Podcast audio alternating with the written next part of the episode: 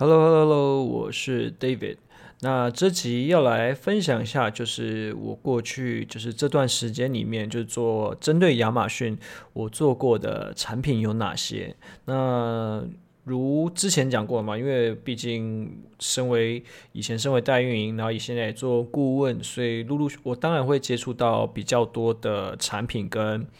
呃，不同的卖家，所以我觉得来分享一下，就是我过去接触到的呃这些卖家，还有是他们卖的呃卖的这些产品，然后我等一下最后会分享几个我自己操作过我觉得最奇怪的产品，就是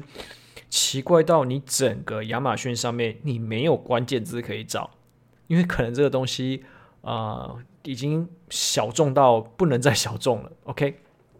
好了，那好，首先。呃，开始分享就是说我做过哪些产品，哪些产品。那我用大类目帮他们分啊，不然就是有些类目其实很重复。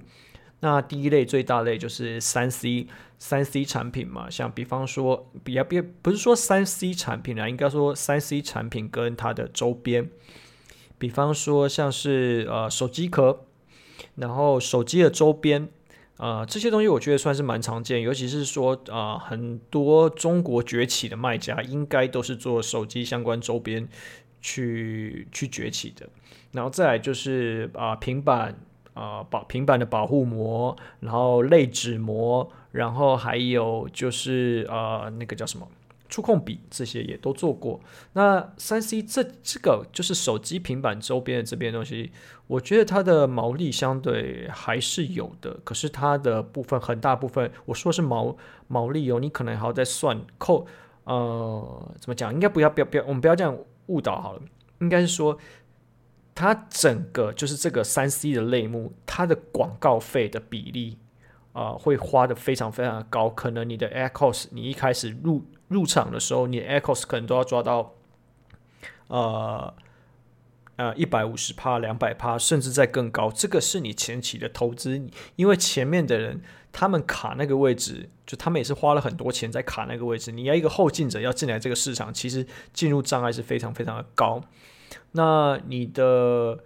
可能在稳定之后，三 C 类产品之后，你的 Ad Cost 可能还是维持在三十 percent 到四十 percent。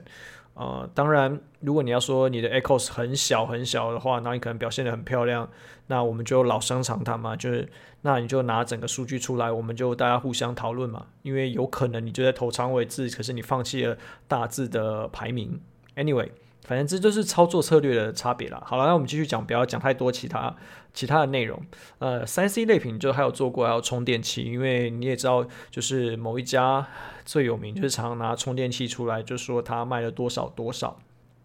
OK，再来是备份方块，就是一个手机插进去，然后插在插头上就会自动备份的备份方块。再来是我不晓得这个算算不算在三 C 类产品呢？就是绘图板。呃，比方说，就是啊、应该怎么讲？就是那些画漫画，就是画网络漫画，然后还有就是一些呃，可能画平面输出的绘图板，这个也做过。再来是 3D 列印的机器，就是包含 3D 列印的机器本体，还有 3D 列印机器的耗材，这以前也都有做过。再来是空拍机，那空拍机这部分也有做过，因为我觉得空拍机，呃，也不要说空拍机啊，应该说整个跟三 C 类目这边有关的啊状况，我觉得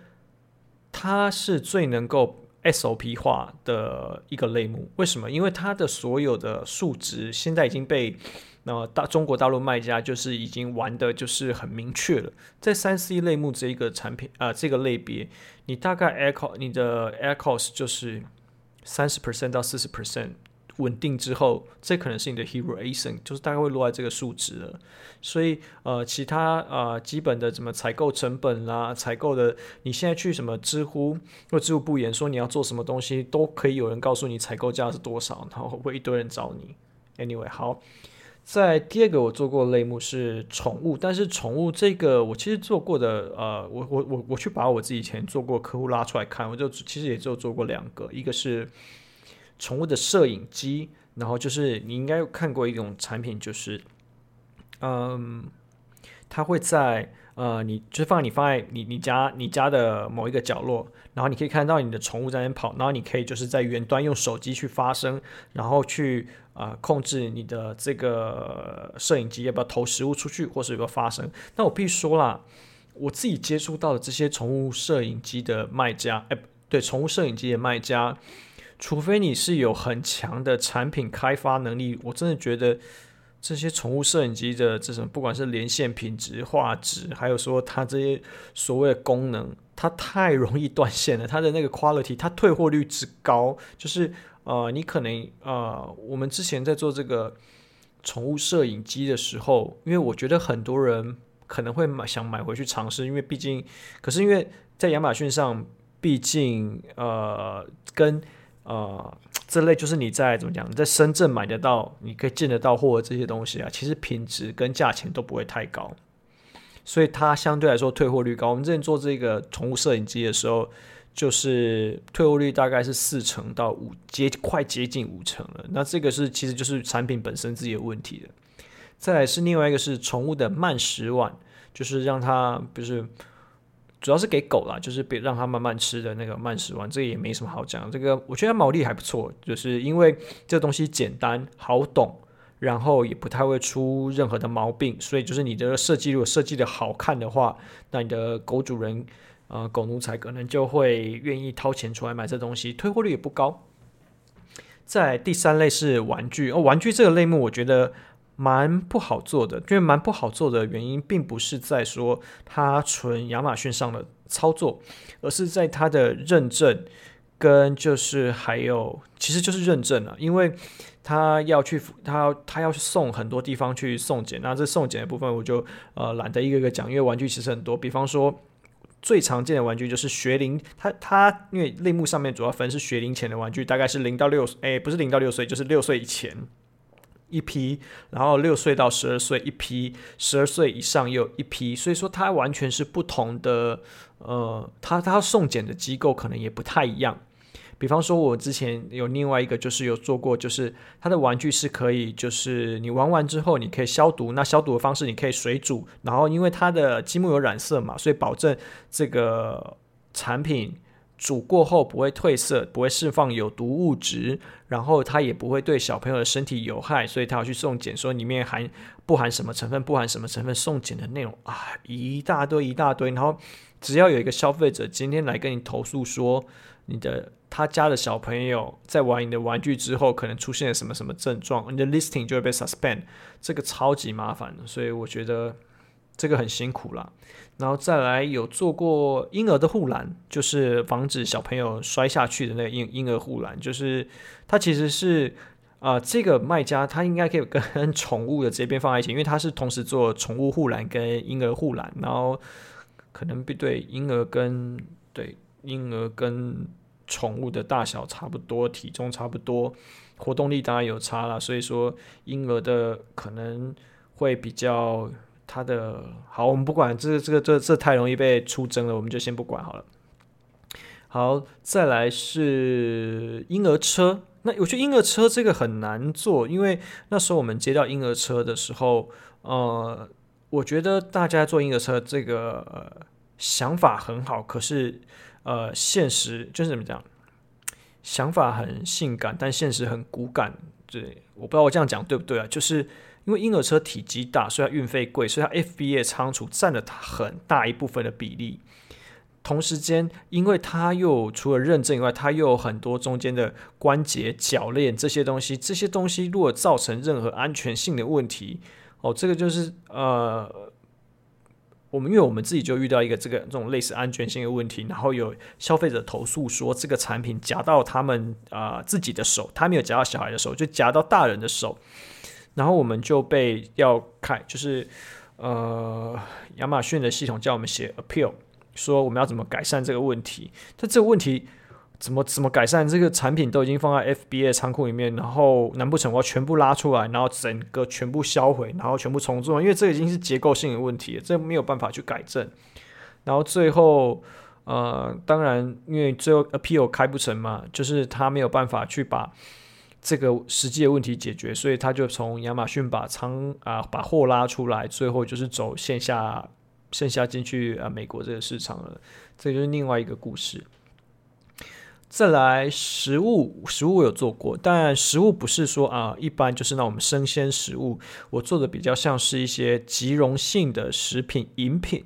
像是呃奶粉、蛋白粉，然后就是给素食主义者吃的一些呃植物性蛋白粉，就是这些是之前有做过。那它其实会跟呃。就是 F D 要取得 F D A 认证以外，它还有很多食品级的认证，那认证都是要当地国家认证，所以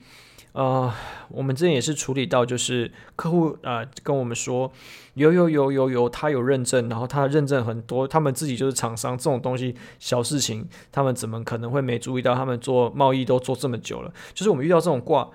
就是那种拍胸脯挂保证的那种客户，我们这时候也只能选择相信他，但最后。啊、跑出来的时候，哎，才发现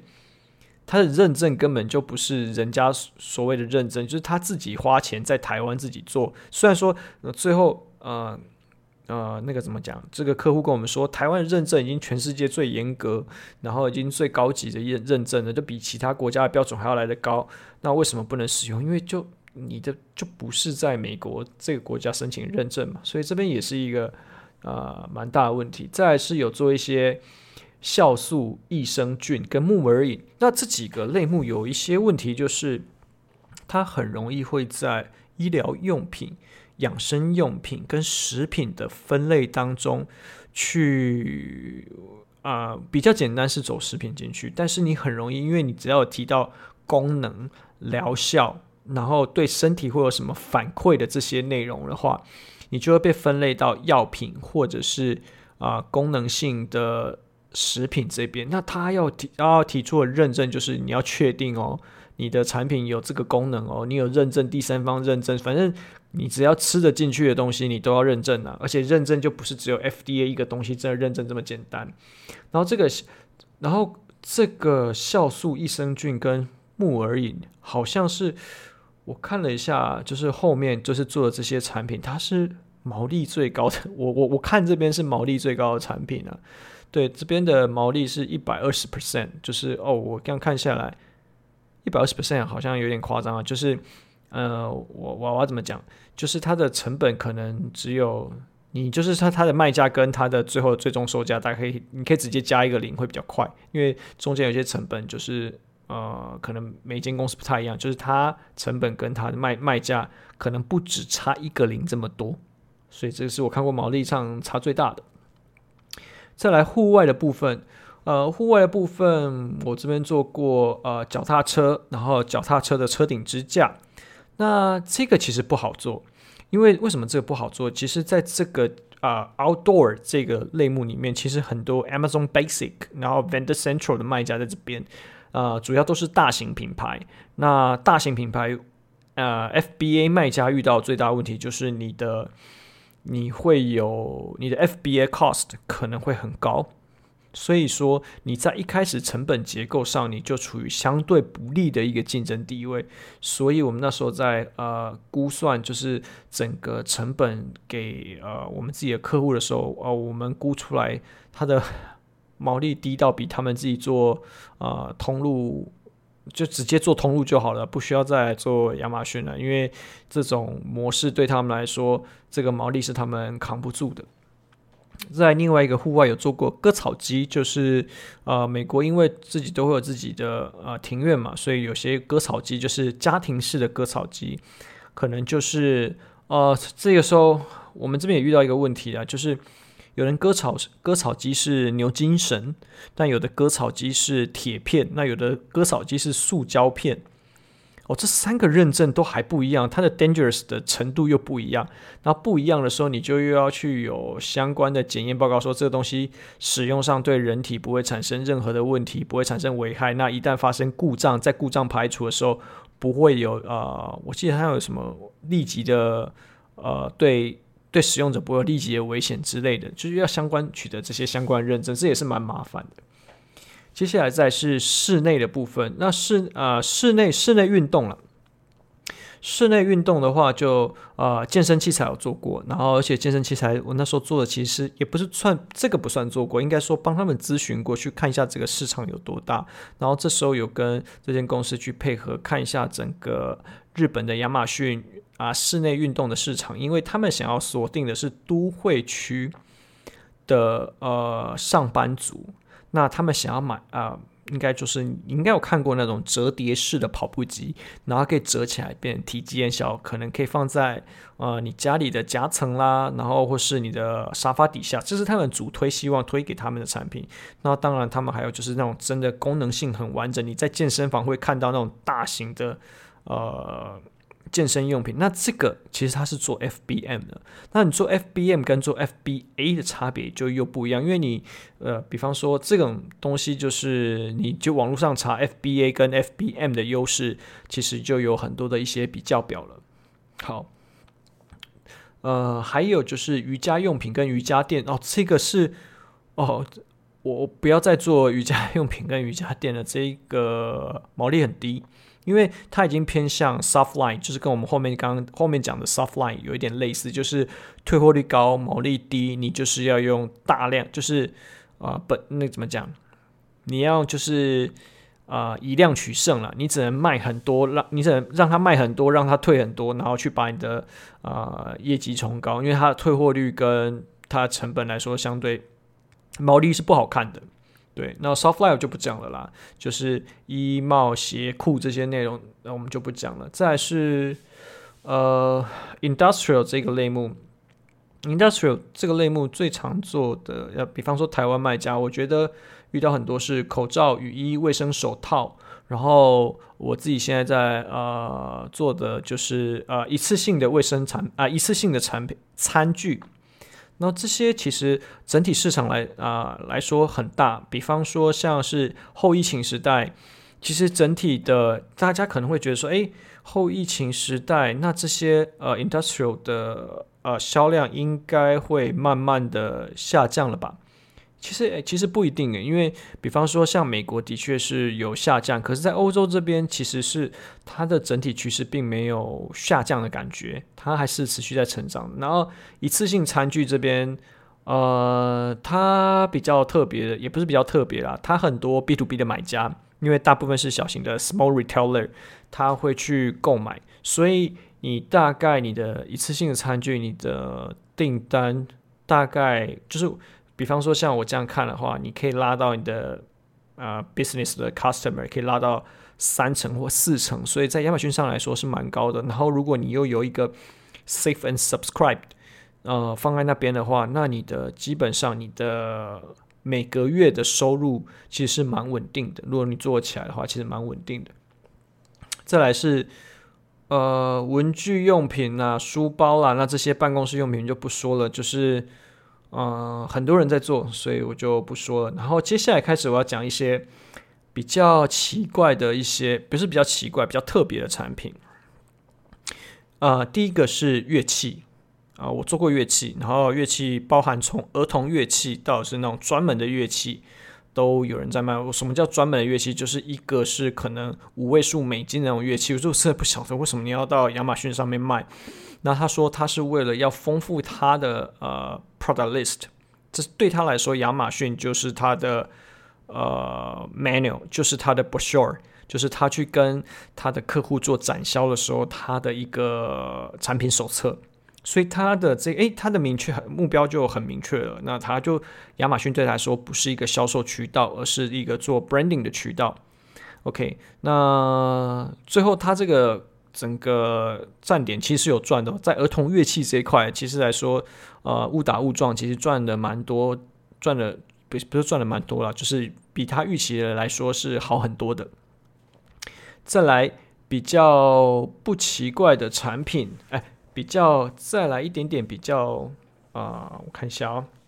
比较没那么奇怪的产品，也不是说比较没那么奇怪，就是比啊、呃，应该是说它就是你的生活五金类的这些产品啊，这些东西我真的觉得不太适合上亚马逊，是因为呃这些产品呃有 Walmart、Home Depot，然后特力屋都在卖，比方说有什么呃我做过的，好五金的配件哦、那个四分之三英寸的管啊，然后水管，然后那种缺氧胶，然后那种就是好，还有做过什么三角反耳，这个我也做过，然后呃工地用的工地手套，然后乳胶手套这些也都做过，所以我觉得这些东西有一个特别的地方，就是怎么讲，嗯。他们的基本上，你放上亚马逊是会有销量的，但是这个销量其实就是很薄弱，就是很少，就是少到根本没有办法去支撑你做这件事。因为你在做这些基本配件的话，你的毛利其实会抓得很低的，你根本不可不太可能去打广告，你的毛利低到没有办法去做打广告这件事情，所以这个东西会非常非常的难做。再来最后一个。呃，我做过最奇怪、最奇怪的产品，我目前听说就是我前面一开头讲过的，就是我做到就是亚马逊上面没有它的关键字，对，就是整个亚马逊上没有它关键字，它也没有竞争对手。但现在有没有？我有点忘啊、忘记去查，是赛鸽的脚环啊，它只有赛鸽脚环这么简单吗？哦，这边有有一个关键字是赛跟赛鸽脚环叫 Pigeon Ring，那但是是。记录你的赛鸽的 tracking，tracking 你赛鸽飞出去的一个电子脚环，然后它可以去记录说，哦，你在啊、呃、飞行的途中你是怎么飞的？那你飞有没有偏离呃 预定的航道？对，预定的方向？那这东西变得是它第一个理解性很低，它的 TA。也不多，然后最后这个东西怎么卖出去的？其实还还还是靠站外，就是找到一个专门在推广做赛鸽活动的一个大师，然后去跟他说啊，我们把这链接给他说啊，请我们请他做联盟行销，然后把他这个产品做起来，就是也不是说真的做起来，而是说，呃，他整体的行销跟曝光是做在其他的渠道，亚马逊只是他一个结账的页面，大大致上可以理解是这样。那接着我自己这边啊、做过，呃，我自己最拿手就是主力产品啊，因为毕竟可能认识我比较多，就是我是做 SSD、哈迪、DRAM，就是所谓就是啊、消费性的这些产啊、呃、产品，然后还有就是电竞品牌，这些其实我比较拿手的项目，就是包含啊、呃、像电竞电竞滑鼠，然后电竞耳机。然后电竞键盘、电竞的桌垫、电竞的椅子、电竞的桌子，然后电竞的 RGB 灯条，这些我都做过。然后我觉得这个是比较我自己做起来比较有心得。然后啊、如果就是有认识的卖家，也可以互相交流一下。好了，再来，呃，讲快结束了。那我在讲快结束之前，我就是想要来讲一下说，说我针对做过这么多的产品，我自己的心得是什么？其实做了这么多新的产品，我觉得，呃，你会给我告诉我一个，就是说，你就是 David，你觉得最难做的产品是什么？其实我觉得产品都难做，但你真的要我挑最难做，就是其实你没有啊、你是做 Me Too 的产品，然后你的产品又没有任何的毛利可以去做行销测试，也不要说行销测试啊，可以去做行销这一块，像是我们刚刚讲的，像什么五金配件啊、三角反耳，然后。乳胶手套就是这种，你可能在特力屋、Home Depot 你买得到的东西，螺丝帽、五哦这些东西，呃，太难了。那你可能会说啊，有一些像是什么 Bosch 啊，或者是那个 Takita，就是这些这些产品，那这些都是 Vendor Central 啊，他们自己有自己自己就有在卖，所以说你的中小型卖家，你进去你跟你卡到的可能就是遇到一些大卖家了。VC 的大卖家哦，OK，然后 Me Too 的产品最难卖，因为你第一个你找不到卖点，再是你就算找到卖点，你没有资源可以打，你没有毛利可以去支撑，这个是我觉得自己做啊、觉得最难做、最难做的产品。然后其他，比方说像是刚刚讲的那个赛鸽脚环，即便它再奇怪，呃，你有一定的毛利，你有一定的行销预算，我觉得都可以找得到方法。啊、虽然可能没有办法说我们做成一个爆款，但是我觉得说我们可以给你一个呃，至少啊、我们的目标是把你可能坚持到什么目的，这个是可能以前我们做得到的事情。那再来讲，我最喜欢做的产品是什么？呃，很多人都会说，呃，产品一定要在价格带里面，就是我可能不要在我的产品不要超过于，就是整个首页里面可能超过呃二十 percent 或是超过十 percent，就是我我价格不要离他们太多。但是其实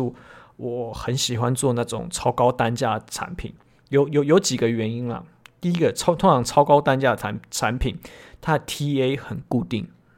所以说你的关键字可以打得超级的精准。你一定找得到你的呃呃关键字，然后再来是，通常这些比较贵的产品，它一定都有品牌在支撑，所以你在做品牌的过程中，你可以取得呃可能一些他们过去的经验。那这些经验，比方说啊、像我们刚刚前面讲的乐器好了，乐器它的 TA 到底是谁？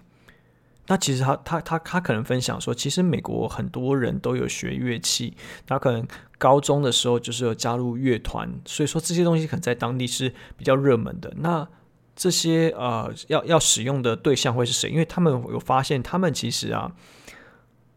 他们使用这些产品的对象其实是呃学生，但是购买者。是他们的父母，所以说他们的 TA 到底要投给谁？哦，这些就其实是他们比较实地的经验，他们会 feedback 给我们。那这种就是属于品牌品牌方的经验。那只是举乐器当这个当做例子啦。然后再来像是什么电竞产品这种需要品牌的，因为我觉得需要品牌的产品，它有一个特色就是，其实呃公司却决定要做啊、要做一个品牌性很强，就风格很强烈的产品的时候，会遇到的问题就是。他一定会在不只做亚马逊这一块，他在很多其他地方都有被人家教育过，说你这个行销预算要拉得很高，行销预算不够的话，你根本养不起一个呃大型的品牌。所以，呃，以呃预算的角度来说，我觉得高单价的产品、品牌化的产品是相对好做的。比方说像，像呃之前有做过一个国际精品的呃行李箱。它的价格，那时候我们要帮他做日本站嘛，